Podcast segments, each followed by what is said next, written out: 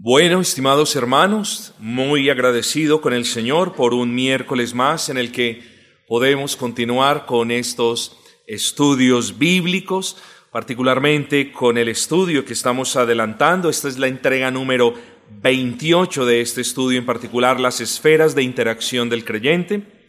Y el día de hoy nos propondremos, Dios mediante, a hablar acerca de la provisión en el hogar Recuerden, hermanos, esta es la tercera entrega de este tema en particular que trata de la provisión en el hogar. Como estamos cortos de tiempo, pues tuvimos gracias a nuestro buen Dios una hermosa reunión de oración. Vengamos el día de hoy, les voy a leer el versículo con el que comenzaremos y ciertamente citaremos más versículos, pero por cuestiones de tiempo les pido un poquito de paciencia en la citación de los versículos que va a ser un poquito rápida, hermanos. Quiero que meditemos en la noche de hoy en primera de Timoteo capítulo 5 versículo 8.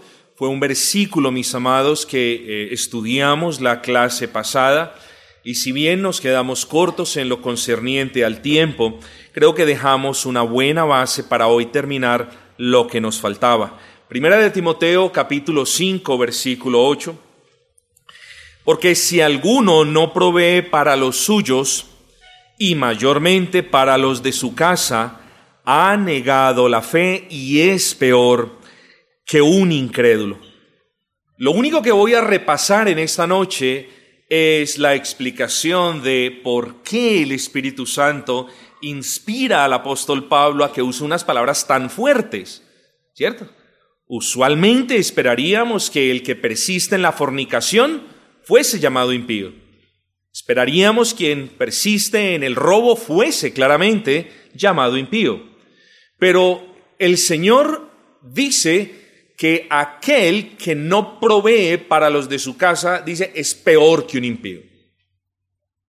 Son palabras muy fuertes, hermanos. No dice es como un impío, y si bien es verdad que encontramos impíos siendo responsables con las obligaciones en su familia, ¿eh? vemos que eh, el impío, por lo general, y eso yo creo que muchos de nosotros lo vivimos en nuestros hogares, es una persona que trabaja para sí, para saciar sus deseos, para satisfacer sus antojos, etcétera, etcétera. Y luego, debido a esa mala administración, no le queda para proveerle a su familia.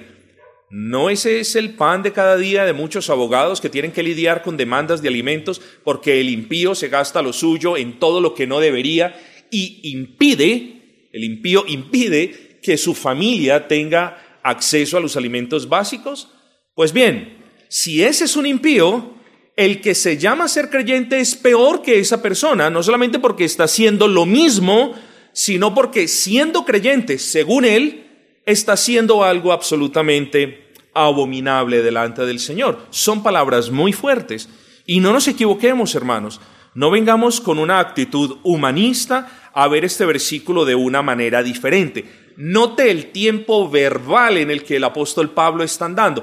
El que persiste, es como si el apóstol estuviese diciendo, el que persiste en no proveer a los suyos y particularmente a los de su familia, lo explicamos a quienes están bajo la responsabilidad o bajo el techo de su hogar, dice, ha negado la fe. No dice va a negar la fe o está a punto de negar la fe, sino ha negado la fe, es decir, ya lo ha hecho y dice, es peor que un incrédulo. Son palabras muy fuertes.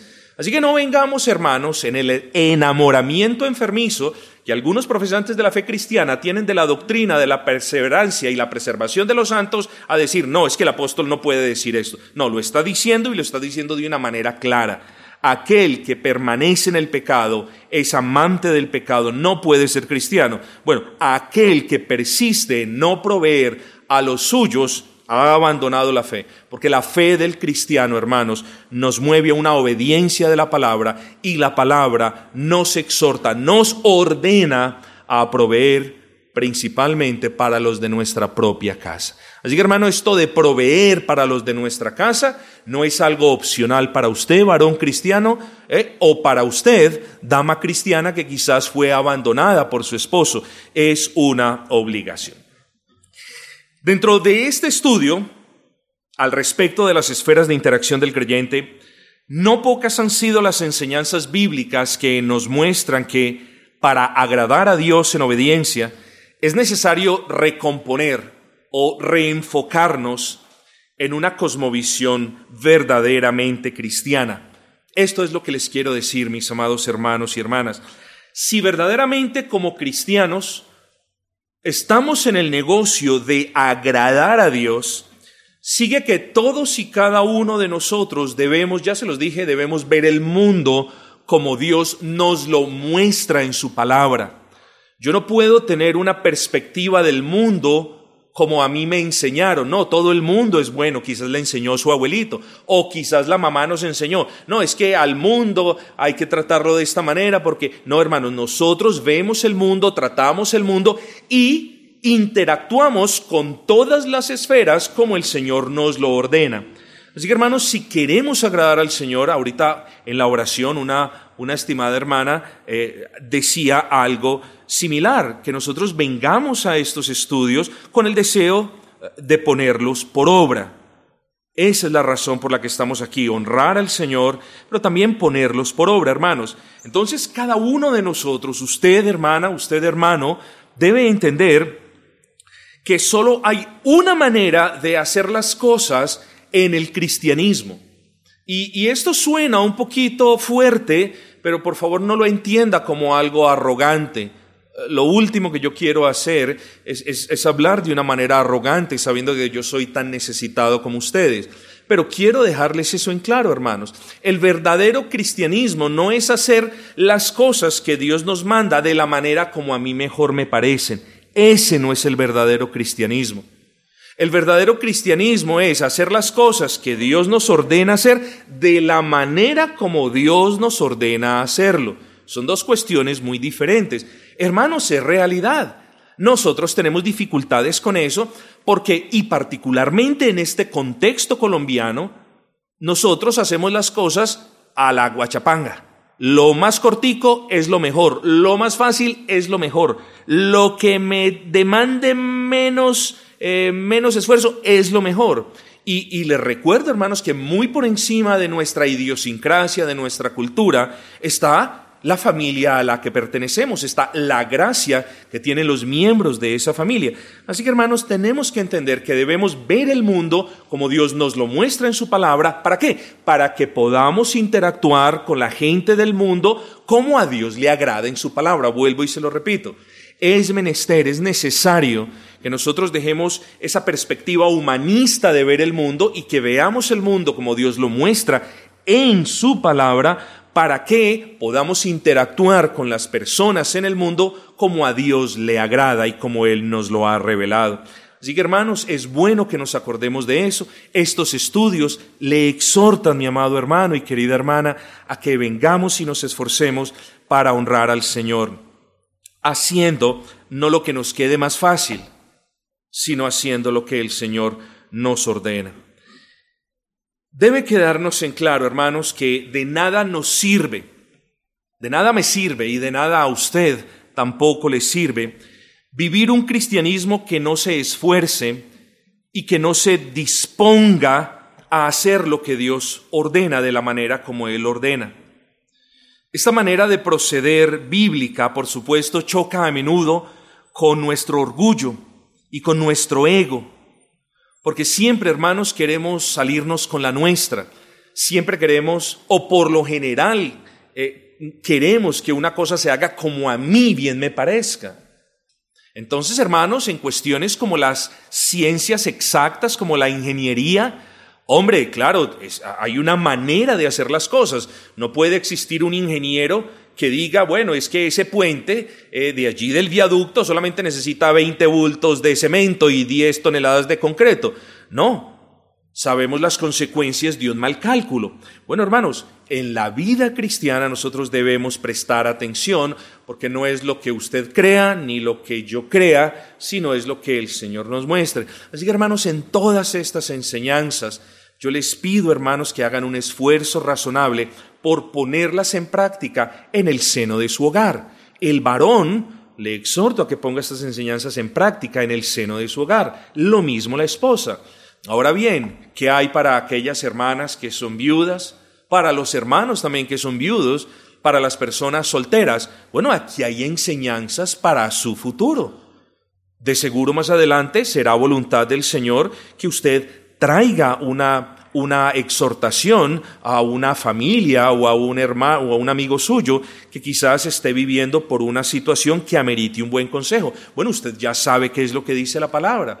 La mujer soltera, cuando una su vida a un varón piadoso, bueno, ya sabe a qué la manda el Señor y lo mismo el varón piadoso debe saber a qué lo manda el Señor. O sea que para con estos hermanos aún les pido mucha más disposición para atesorar eso. Ahora no tienen un hogar en el que practicar, pero probablemente lo tendrán en el futuro y seguro esto, esta enseñanza, si el Espíritu Santo las fija en sus corazones, será de bendición. Así que hermanos, habiendo dejado en claro la imposibilidad de vivir un cristianismo bíblico usando métodos mundanos o usando métodos humanistas, eh, deseo continuar la noche de hoy con el asunto de la provisión en el hogar. Les dije, hoy es la tercera entrega de este tema en particular. Solamente, hermanos, que recuerden, la primera entrega nos enfatizamos en la pregunta, ¿puede la mujer trabajar fuera de casa? Creo que la respondimos, creo que eso quedó claro. En el estudio número 26, en el estudio 27 hablamos del deber del varón de, ah, remangarse ah, su camisa y de eh, tomar ese rol de proveedor imitando a ese Dios que es el proveedor de su casa. Hoy, hermanos, nos vamos a centrar brevísimamente en el trabajo per se, particularmente en el trabajo, en el oficio y en un par de relaciones que quiero que consideremos. Lo primero, hermanos, que yo quiero considerar en la noche de hoy es algo que ya vimos, los varones somos llamados a trabajar.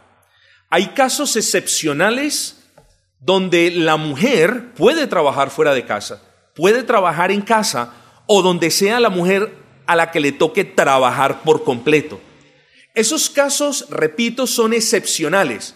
Que nadie venga a decir entonces que si el esposo sufrió un accidente y está tirado en la cama, parapléjico o cuadrapléjico, Dios no lo permita, entonces, que no, yo soy una mujer muy piadosa y como tengo que ser una mujer bíblica, no puedo trabajar porque es el esposo el que tiene que trabajar. Hay excepciones.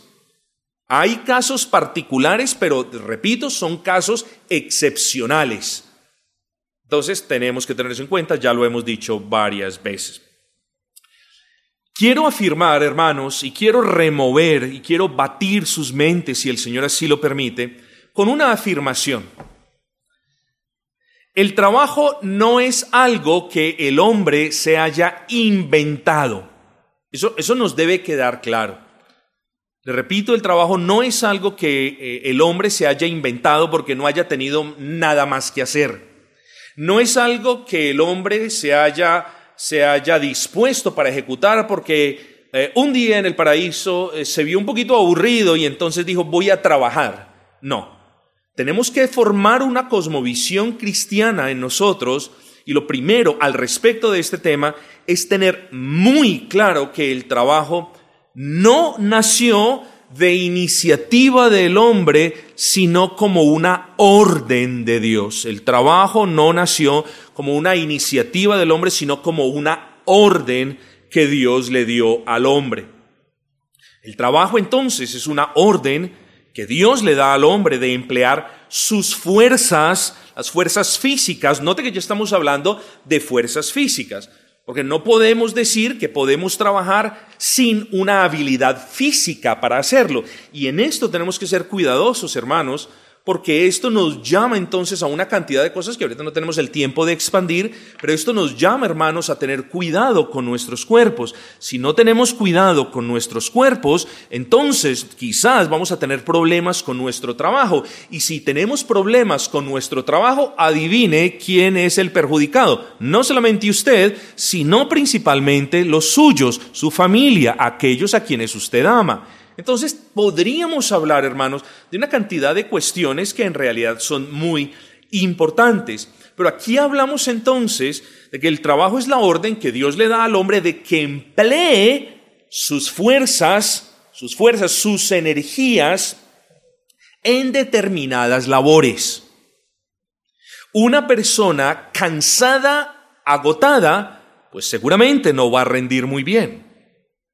Una persona que no tenga un estilo de vida piadoso seguramente no va a ser una buena trabajadora. Puede que algunas personas, no teniendo una vida piadosa, se salgan con la suya, pero nosotros tenemos que tener cuidado, mis hermanos, porque si nosotros hemos de honrar al Señor, entonces hemos de trabajar no de manera mediocre. Yo quiero que usted también entienda esto.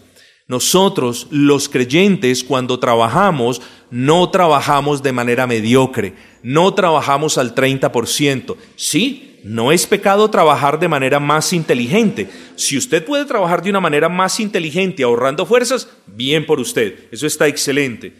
Pero en lo que respecta al trabajo, cada uno de los empleados debe tener una limpia conciencia de que se está entregando de manera sacrificial a ejecutar ese trabajo. ¿Por qué? No para que el patrón o el, jefe los vea, sino porque la palabra nos da la orden de que todo lo que hagamos lo debemos hacer para el Señor. Así que eso debe quedar muy en claro, hermanos. Es bueno que ustedes noten la diferencia porque hay una gran diferencia entre lo que el hombre cree, es decir, miren lo que el hombre cree al respecto del trabajo. Me toca trabajar para poder subsistir. Hay que notar una diferencia entre lo que el hombre cree en lo general y lo que Dios manda. Así que hermanos, es realidad. Si no trabajamos, no podemos subsistir. Miren que no les estoy diciendo de que eso no es una realidad. Noten que lo que les estoy enseñando es que antes de decir estoy trabajando porque si no, no puedo subsistir, algo que es verdad, les digo, pongan encima la realidad que abarca esa otra verdad. ¿Cuál es esa realidad que abarca todo en el trabajo?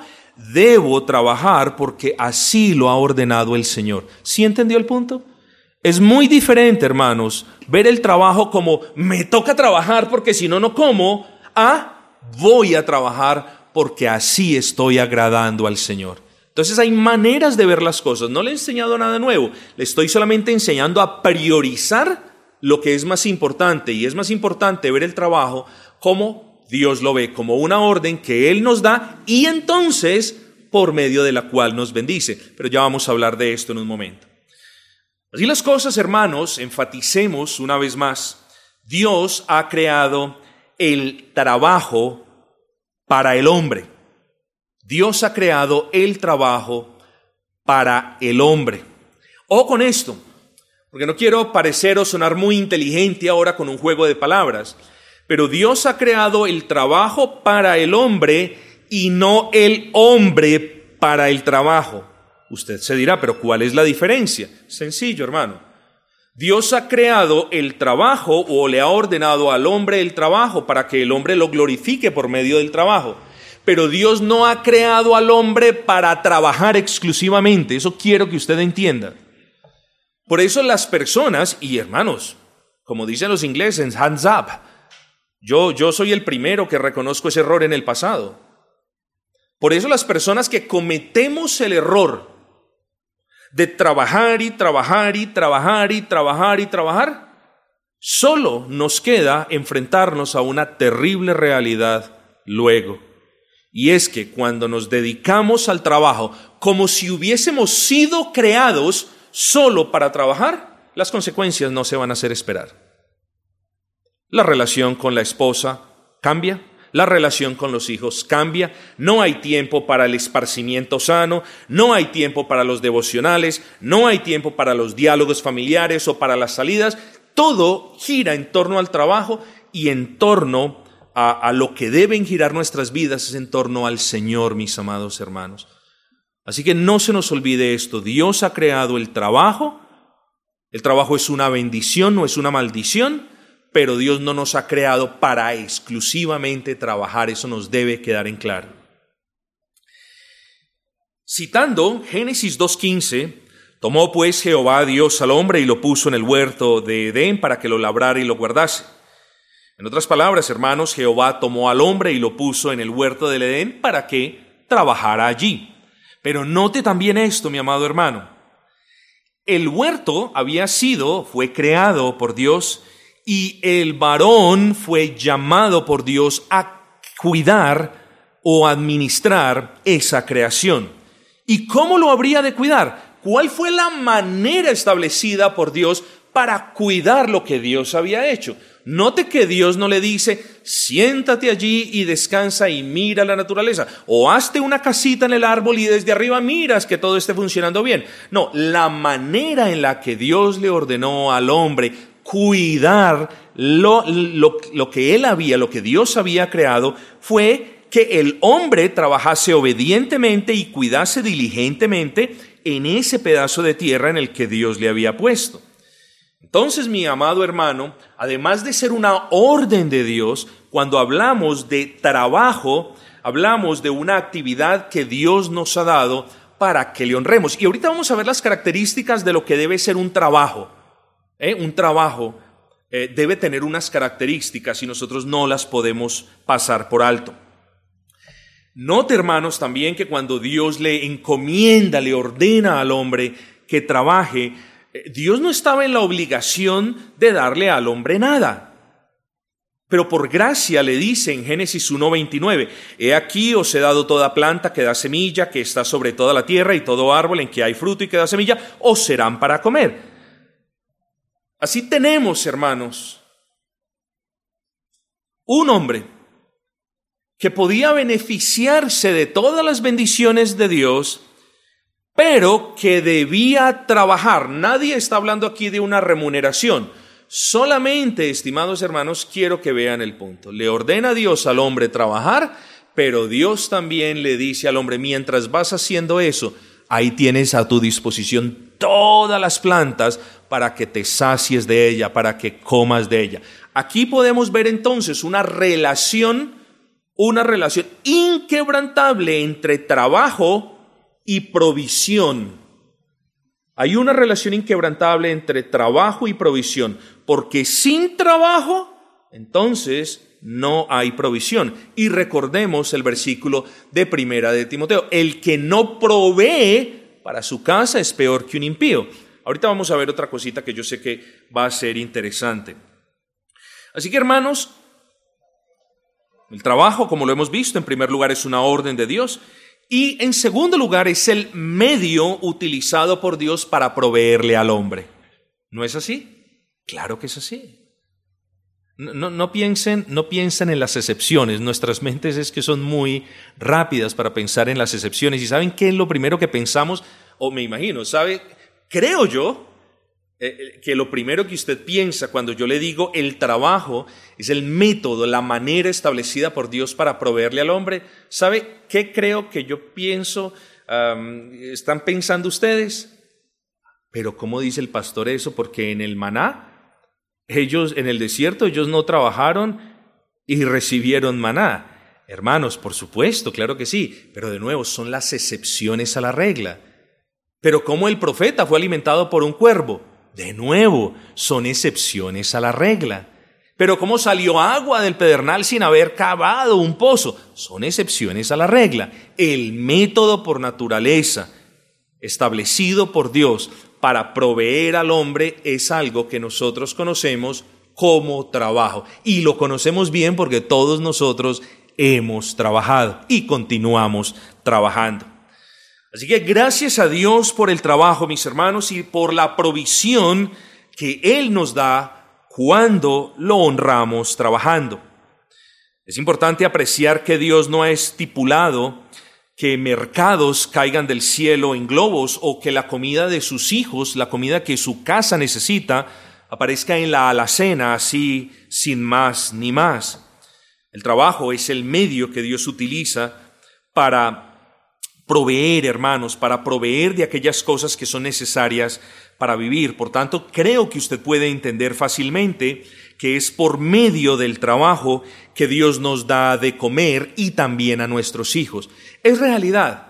Yo no quiero, hermanos, porque no me gusta meterme en discusiones de palabras diciendo, ustedes no pueden decir, yo traigo el pan a la casa, porque eso es una mentira. Ustedes traen el pan a la casa. ¿Cómo se expresan ustedes? En realidad, hermanos, a menos que sea una manera directa que vaya en contra de la escritura, no me interesa de mucho. Lo que les quiero más bien señalar es que cuando usted diga, y lo puede decir las veces que usted quiera, si así usted lo dispone, cuando usted diga, yo traigo el pan a la mesa, o yo traigo el alimento, o yo compro el mercado, o cuando usted diga yo trabajo para alimentar a mis hijos, cosa que es cierta, que a usted a la vez nunca se le olvide que por encima de ese yo traigo, yo trabajo, yo me esfuerzo, yo me parto el lomo, está el Dios que le ha provisto a usted ese trabajo. Nunca se le olvide eso. Porque no podemos decir eso, hermanos. Porque si es que nosotros traemos, en el sentido literal de la palabra, el pan y lo ponemos en la mesa de nuestra casa, no es ni porque hayamos creado el pan, sino porque nosotros trabajamos, pudimos comprar ese pan. Y si pudimos trabajar, es porque Dios, hermanos, nos ha concedido las fuerzas para hacerlo. En estos días veía un documental de una persona que llevaba 20 años trabajando en una empresa, el mejor empleado, lo querían, lo conocían. Eh, es como, eh, fue como el empleado perfecto, el empleado ideal, eh, puntual a la entrada, puntual a la salida, sacrificado, cuando se le pedía un favor lo hacía, todo lo demás. Pero esta persona se adjudicaba para sí mismo y, y, se ufanaba de soy el mejor trabajador y tengo a mi familia viviendo bien y de gloria a Dios, nada.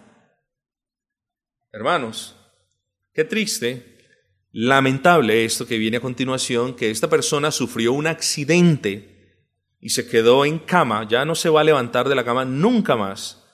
Probablemente nunca más se levante de cama y ahora tenga que depender de otras personas, lo cual no es malo en sí. Solamente les quiero subrayar el punto, hermanos.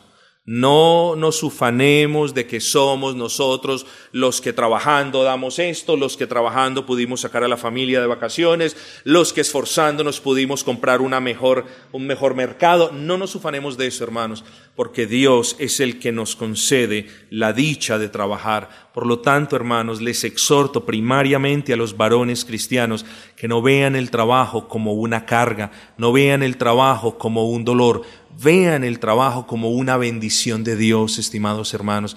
El trabajo es una bendición de Dios. Pastor, es que no me gusta el trabajo. Ya vamos a hablar de eso un poco, hermanos. Pero, pero no es, hermanos queridos, de que sea malo buscar un nuevo trabajo. Cerciorémonos que no estamos buscando un trabajo a nuestro antojo, un trabajo en el que nos toque hacer menos, un trabajo en el que nos toque o en el que nos quede más tiempo para ocio personal. Hermanos, los hermanos en Cristo, todos sin excepción, deberíamos estar pendientes de buscar trabajos que no absorban nuestras vidas, que no succionen las fuerzas que Dios nos ha dado, hermanos queridos. Porque ya vamos a hablar de eso en un momento. Así que hermanos, sí, ahorita en el caso que les puse, el Señor puede mover el corazón de otras personas y, ahora le proveen a esta persona que nunca dio gracias al Señor ¿eh? Eh, cuando Él no puede trabajar. Esas son cuestiones excepcionales. Pero de nuevo, hermanos, eh, Dios nos provee lo que es necesario para nosotros y mucho más, de manera abundante, Dios le provee. Miren, hermanos, yo no sé cuál es la circunstancia personal de cada uno de los aquí presentes, pero yo solamente les voy a decir una cosa, estoy absolutamente convencido de que Dios no le ha provisto a usted eh, el, el mínimo diario de calorías para que usted subsista sin perder o ganar peso. Dios le ha provisto a usted muchísimo más, no solamente de lo que merecemos, claro, pero Dios nos ha provisto muchísimo más de lo que en verdad, hermanos, necesitamos. Así que es bueno, estimados hermanos, que nosotros veamos el trabajo como una bendición de Dios. Si el trabajo es una bendición, si usted ve el trabajo como una maldición de Dios, como una carga, no va a haber día en el que usted se levante dando gracias a Dios por un nuevo amanecer, dando gracias a Dios por el feliz comienzo del día, dando gracias a Dios por el trabajo que tiene. No, por el contrario, todos los días se va a levantar amargado. Cuando usted entiende que el trabajo es una bendición de Dios y es una manera por el que Dios mismo lo bendice y bendice también a los suyos, a los que usted es llamado por Él a proveerle, usted se va a levantar con un corazón diferente. Entonces, hermanos, eh, los creyentes somos llamados a trabajar. Ah, pastor, pero es que yo heredé la herencia más grande de Colombia. ¿Quedé libre de trabajo? No. Es llamado a trabajar. Es verdad. La seguridad económica provee cierto tipo de descanso, no hay problema con eso. No, es prohibido recibir una herencia si es que ese fue el caso, pero somos llamados a trabajar. Hay casos excepcionales, como el de la vejez, como el de la enfermedad, como el de los accidentes, en los que no podemos trabajar. Pero mientras en cada uno de nosotros exista un hálito de vida, y mientras nuestras conciencias nos digan te puedes esforzar por trabajar, eso deberíamos estar haciendo, hermanos. Y lo que yo les quiero decir, en resumen, es que el trabajo es una bendición, pero también es indispensable en la vida del varón cristiano. Si un varón cristiano no trabaja, repito, a manera de resumen, porque está verdaderamente enfermo, o porque es una persona de avanzada edad y pues no lo van a contratar en ninguna parte, o porque no se puede movilizar de una manera apropiada, o porque no se puede no puede tomar el transporte público de una manera de una manera sin que esto cause potenciales peligros, o una persona que tuvo un accidente o por cualquier otra razón excepcional, hombre, claro, debería ser deber ayudarlo, sostenerlo. Ojo con esto, ¿quién lo sostiene? Claro, primero vemos la iglesia. Bueno, sé que ustedes ya no porque entienden el punto. Pero la iglesia no es llamada, escuchen bien, a sostener a las personas que no pueden trabajar. Tenga cuidado con eso. Las personas que no pueden trabajar deben ser sostenidas primero por otros miembros de su casa que sí pueden trabajar. Yo conozco hogares, lamentablemente, gracias a Dios no pasa aquí, ni nunca ha pasado, se ha dicho de paso. Yo conozco personas que ven en las iglesias eh, la salida o la solución para que se le ayude de manera constante a una persona que no puede trabajar. Claro, es más fácil decir, vea, vaya que la iglesia le dé cuando el que debería darle es el, hijo particularmente, o como lo vimos hace ocho días, el nieto con las viudas. Lo cierto del caso, hermanos, es que la iglesia sí debe ayudar cuando ese familiar o no quiere o persiste en no ayudar a la otra persona. Entonces, hermanos, son casos excepcionales y no voy a entrar aquí en una casuística, es decir, a analizar caso por caso, pero es bueno que nosotros tengamos una perspectiva de eso. Estos casos, moviéndome ya hermanos, son fáciles de discernir. Ver una persona en cama es fácil de discernir, no puede trabajar. Ver una persona enferma es fácil de discernir, no puede trabajar. Ver una persona inhabilitada o impedida para hacer algo, pues es fácil de discernir, hermanos, ¿cierto? Pero, ¿qué si una persona no trabaja? Piensen esto, porque simplemente no quiere trabajar. Piensen eso. Yo creo que uno de los dolores más grandes que tenemos como padres, y, no lo digo por mí, y creo que no lo digo por ninguno aquí, pero uno de los dolores más grandes que nosotros tenemos como padres cuando tenemos hijos de ya mayores de edad es que nos salgan holgazanes, que nos salgan perezosos, personas que no quieren trabajar. Y hermanos, no voy a hablar de política, porque, porque el púlpito no es para hablar de política. Pero aquí tenemos que hacer referencia a una corriente mundana muy conocidos, muy conocido como el socialismo. Y ustedes ya van a entender por qué lo estoy mencionando. El socialismo es una doctrina política y económica que arguye, que argumenta que la sociedad debe ser igual en todo sentido, en el sentido social y económico. Ellos dicen que la sociedad debe ser más justa pero ¿cómo ellos pretenden que sea una sociedad justa? Nosotros, por medio de la proclamación del Evangelio, ¿no es así? Proclamando el Evangelio, proclamamos la justicia de Dios. Ellos no. La mayoría de ellos ni siquiera creen el Evangelio. Ellos hablan de una, de una igualdad o de una justicia social distribuyendo las riquezas por partes iguales, al menos hipotéticamente porque nunca lo han hecho. prometí que no iba a hablar de política. Pero al menos redistribuyendo las riquezas de los demás entre los más necesitados. Y ahí es cuando yo les dije que el verdadero cristianismo demanda una cosmovisión bíblica, no una cosmovisión humanista de, ay, pobrecito este y pobrecito aquel. Hermanos, pobres hemos existido desde los tiempos de Cristo. ¿eh? Y yo he pasado por situaciones difíciles y más de uno también entre ustedes ha pasado por situaciones bien difíciles. Entonces, hermanos, no podemos venir a ver esto como, una, como, como algo eh, em, de manera humanista, diciendo, eh, bueno, es que si él no quiere trabajar y mire la necesidad que está pasando, entonces, bueno, hay que colaborarle. No, hermanos, no hay que colaborarle. Pero, pastor, ¿usted por qué es tan duro? No, hermanos, no estoy siendo duro. Trato, me esfuerzo por ser un pastor bíblico. ¿Por qué? Porque eso dice la palabra. El que no quiera trabajar, que tampoco coma. Eso nos dice la palabra. Esto no es una invención mía ni una invención de otro pastor. Es claro el Espíritu Santo diciéndoles, ordenándoles a los hermanos de Tesalónica, ¿eh? el que no quiera trabajar, que no coma. En otras palabras, el que no quiera trabajar, o más bien, el que quiera vivir del trabajo de los demás, ese que no coma. Eso es pecado. Eso es vivir de, manera desordenada.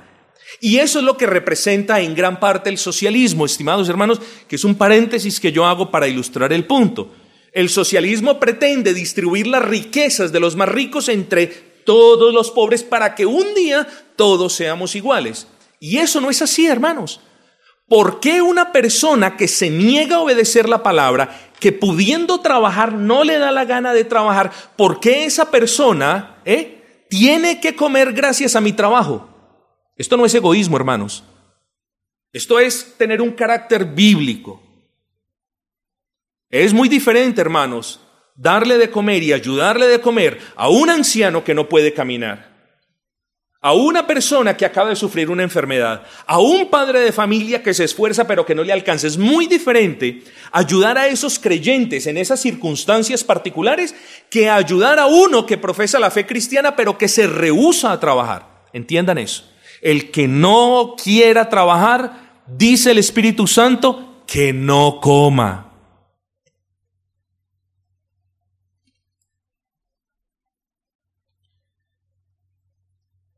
El que tiene abundancia es llamado por Dios a ser misericordioso, pero en ninguna parte de la Biblia encontramos que el que tiene abundancia es llamado por Dios a distribuir equitativamente lo que él ha trabajado entre todos los que no quieren trabajar.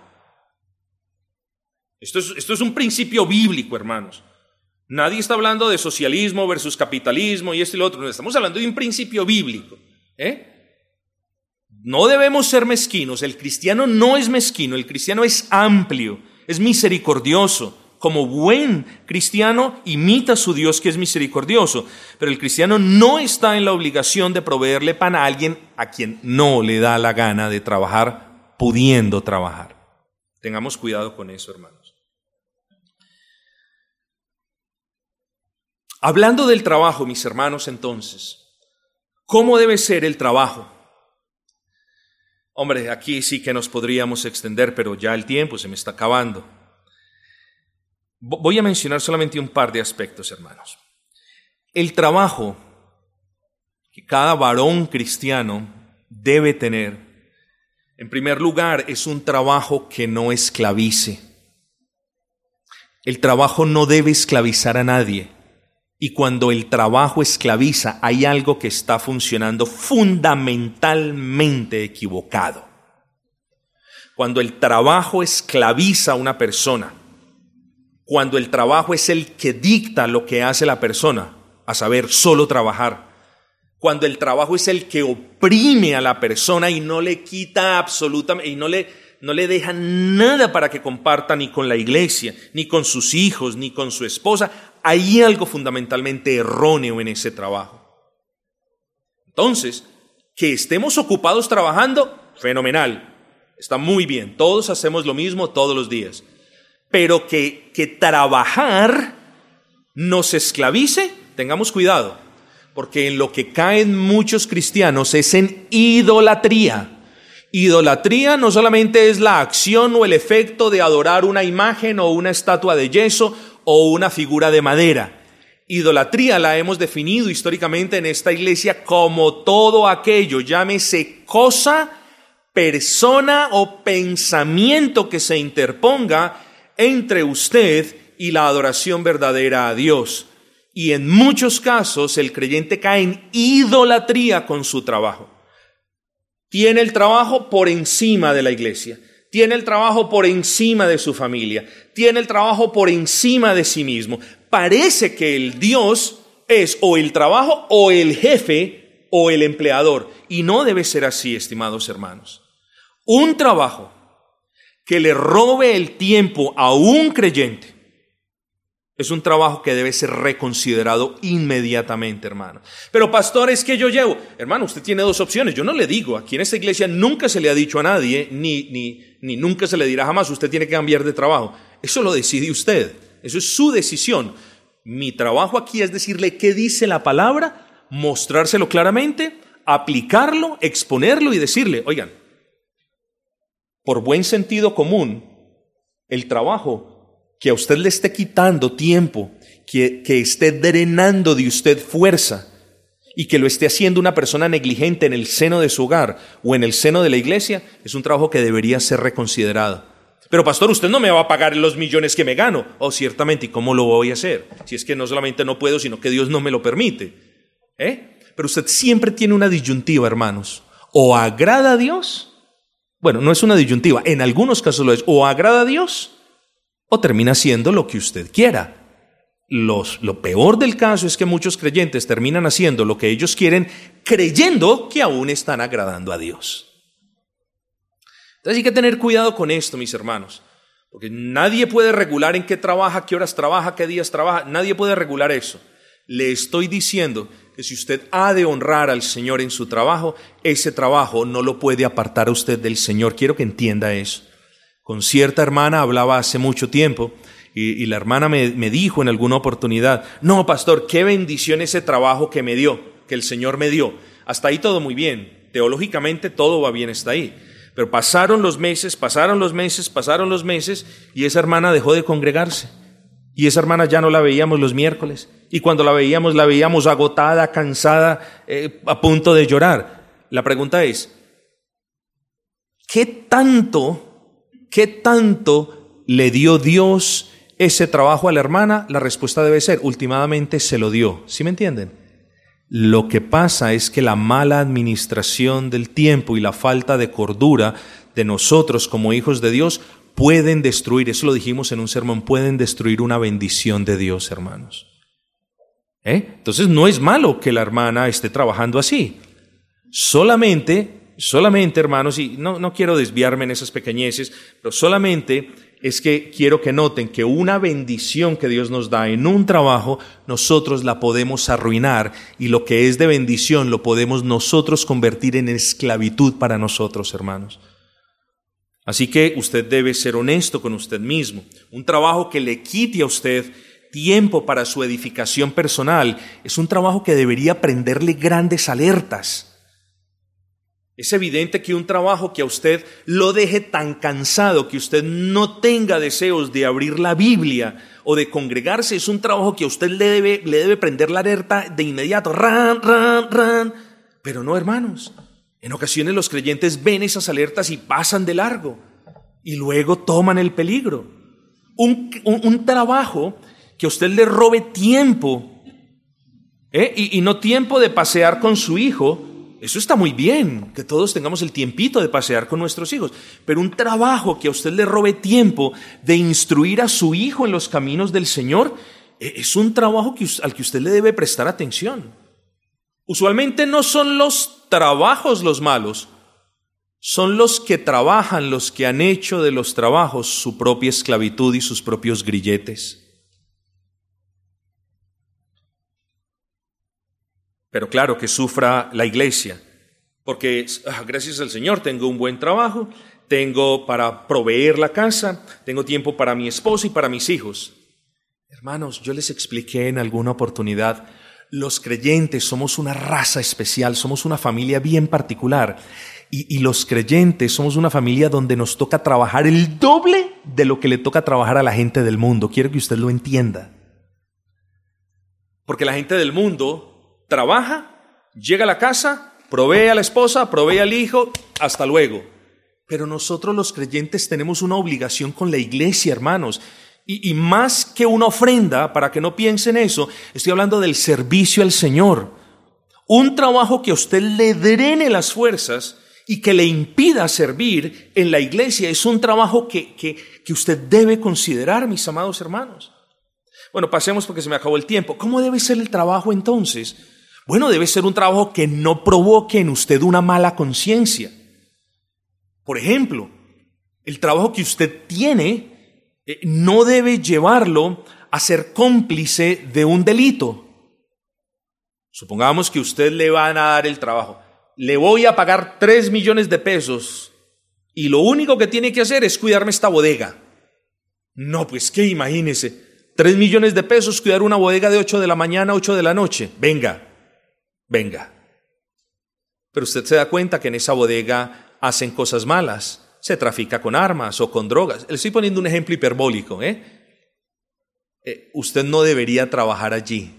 ¿Por qué? Porque tiene una mala conciencia de que lo que usted, de que lo que ellos hacen, eh, de que usted manera está siendo copartícipe más bien de lo que ellos hacen. Un trabajo, un trabajo en el que usted tenga una mala conciencia no debe ser un trabajo que usted deba ejecutarlo. Por ejemplo, un jefe que le diga, bueno, vamos a facturar, vamos a facturar solamente estos tres piñones, pero usted solamente va a usar uno. ¿eh? Ah, no pasa nada. Eso, eso, eso nos pone en un, en un aprieto de conciencia. Y no deberíamos estar trabajando con un ladrón, perdónenme la palabra. No deberíamos estar trabajando con una persona que nos quiere llevar a hacer lo que no es apropiado. Un trabajo nunca nunca debería ponernos en, en contra de las enseñanzas de la palabra de Dios. Nunca. Un trabajo que usted, en el que usted tenga que mentir para conservarlo, no puede ser un trabajo que glorifique al Señor.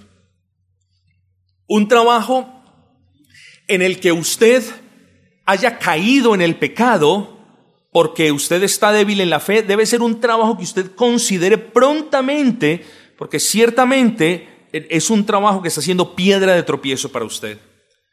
Un trabajo en el que em, a usted le, le obliguen, por ejemplo, a inclinarse delante de una imagen, es un trabajo que lo pone usted en contra de la ley de Dios, es un trabajo que usted debería abandonar. Hombre, con prudencia, el abandono no es me voy ya, usted decide cuándo y cómo, pero usted lo estoy llamando es a que vea el principio, no a que mañana me diga me quedé sin trabajo, ¿qué voy a hacer? Así no son las cosas tampoco.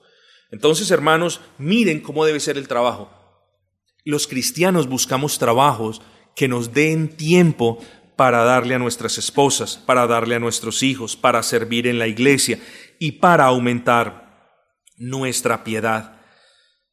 Ay, hermanos, es mucho más lo que pudiésemos hablar, pero mm, tiene que ser el trabajo que uno quiere. Bueno, qué bendición son los que trabajan en aquello que ellos quieren.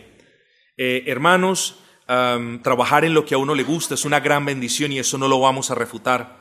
Pero Dios no le prometió a nadie, ni siquiera al varón cristiano, que trabajaría en lo que le gustaba.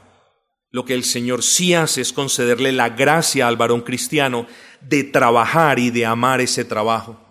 Hermanos, nosotros somos llamados a ser agradecidos con el trabajo que Dios nos da, salvo en casos donde ese trabajo nos ponga en, en contravía a la palabra de Dios, pero cada uno de nosotros debe agradecer el trabajo. Pastor, es que mi trabajo gana el mínimo y me toca duro. De gracias al Señor por ese trabajo. Pastor, ¿es malo que yo ore por un nuevo trabajo? No, no es malo que usted ore por un nuevo trabajo. Solamente que no le suceda lo que le sucede a muchas personas, que van de un país a otro, y esto no lo digo por un caso en particular, Muchas personas van de un país a otro creyendo que ahí van a tener una mejor vida, cuando la miseria que llevan la llevan en sus corazones.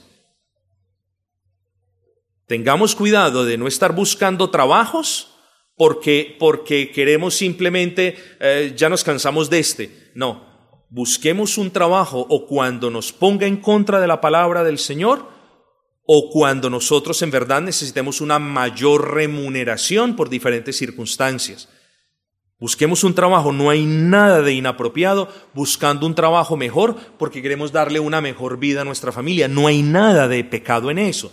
Pero repito, hermanos, el, principio que gobierna esa búsqueda de trabajo no debe ser ni el amor por el dinero. Usted no debe buscar un trabajo porque está desesperado por querer tener más dinero, ni debe ser simplemente porque usted se frustró con un trabajo, ¿eh? porque nos frustramos con todos los trabajos y debemos perseverar por la gracia de Dios con todos los trabajos.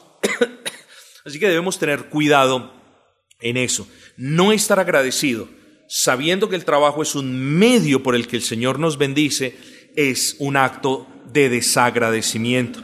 Ahora, hermanos, termino con esto. Tengan paciencia que solamente faltan tres minuticos. ¿Para qué es el trabajo? Bueno, solamente me queda tiempo para decirles para qué no es el trabajo. El trabajo no es para satisfacer caprichos costosos de su esposa. Y yo sé que aquí no hay mujeres caprichosas, aquí al menos no veo ninguna, ni que tenga memoria de las que no están. Pero el trabajo no es para caprichos costosos de su esposa.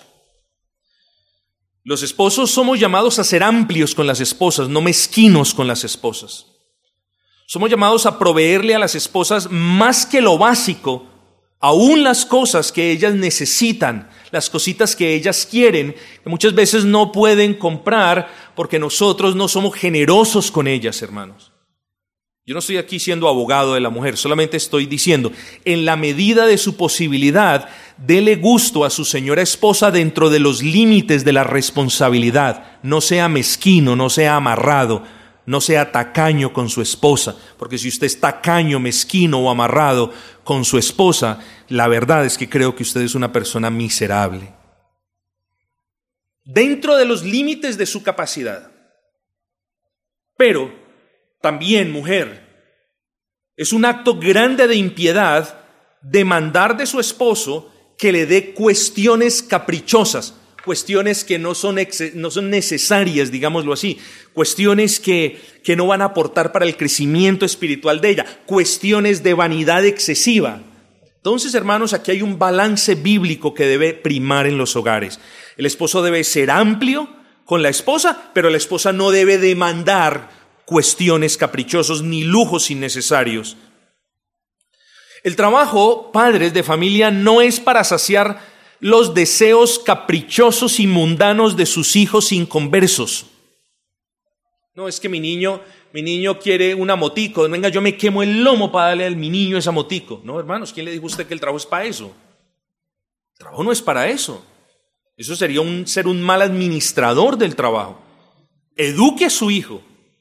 Guíe a su hijo en los caminos del Señor. Enséñele a trabajar a su hijo. Dele ejemplo a su hijo pero no satisfaga los caprichos pecaminosos de sus hijos. Eso es mala administración. Ahora bien, esfuércese y trabaje para la educación de su hijo. Eso está muy bien, no tengo problema con eso. Y si usted se quiere esforzar para que su hijo estudie en la universidad A, que cuesta 7 pesos, y no en la, en la B, que cuesta 5,50, hágalo. Pero hágalo responsablemente, dentro de los límites de la responsabilidad que usted sabe cuáles son.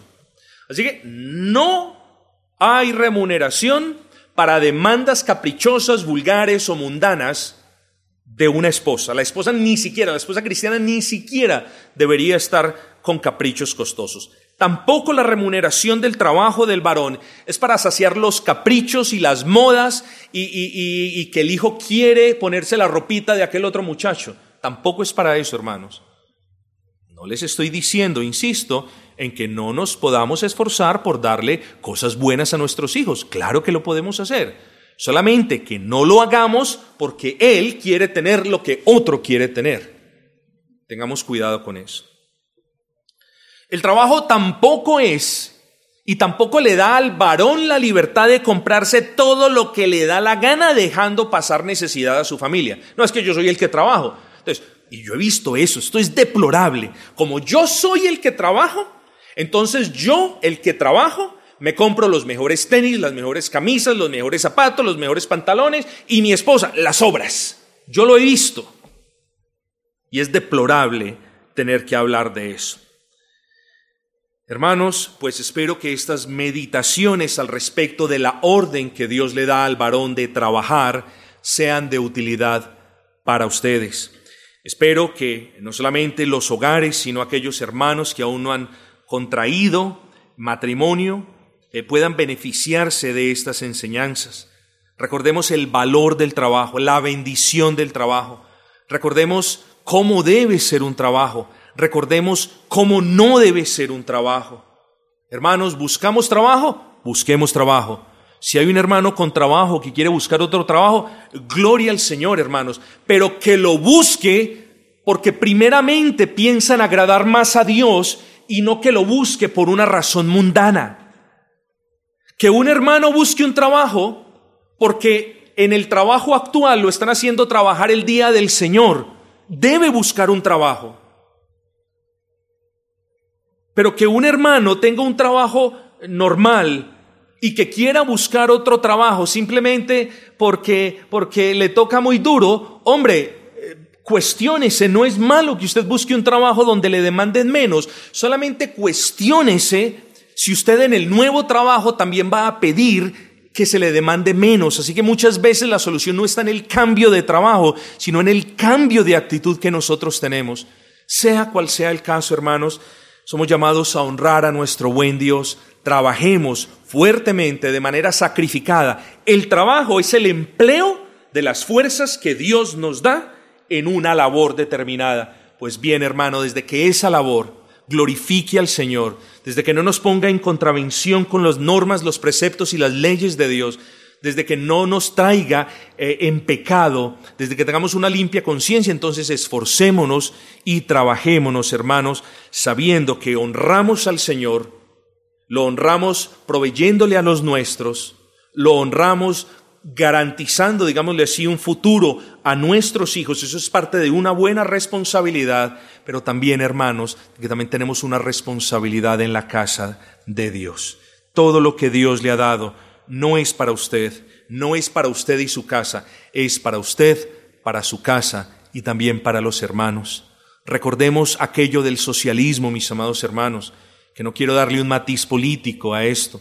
No, el que no trabaja, no coma. No es justo, y no porque yo lo digo, no es justicia, es decir, no es correcto a la luz de la palabra que una persona que puede trabajar y no quiere trabajar, ahora coma del trabajo y del esfuerzo de otros. Eso no es correcto, hermanos. Por eso ese sistema socialista es antibíblico. Y voy a elaborar mucho más al respecto de este tema más adelante cuando estemos en la esfera o en la interacción con la esfera secular.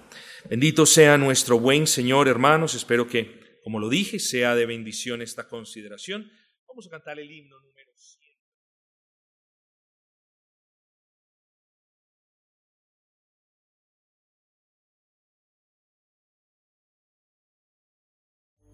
Música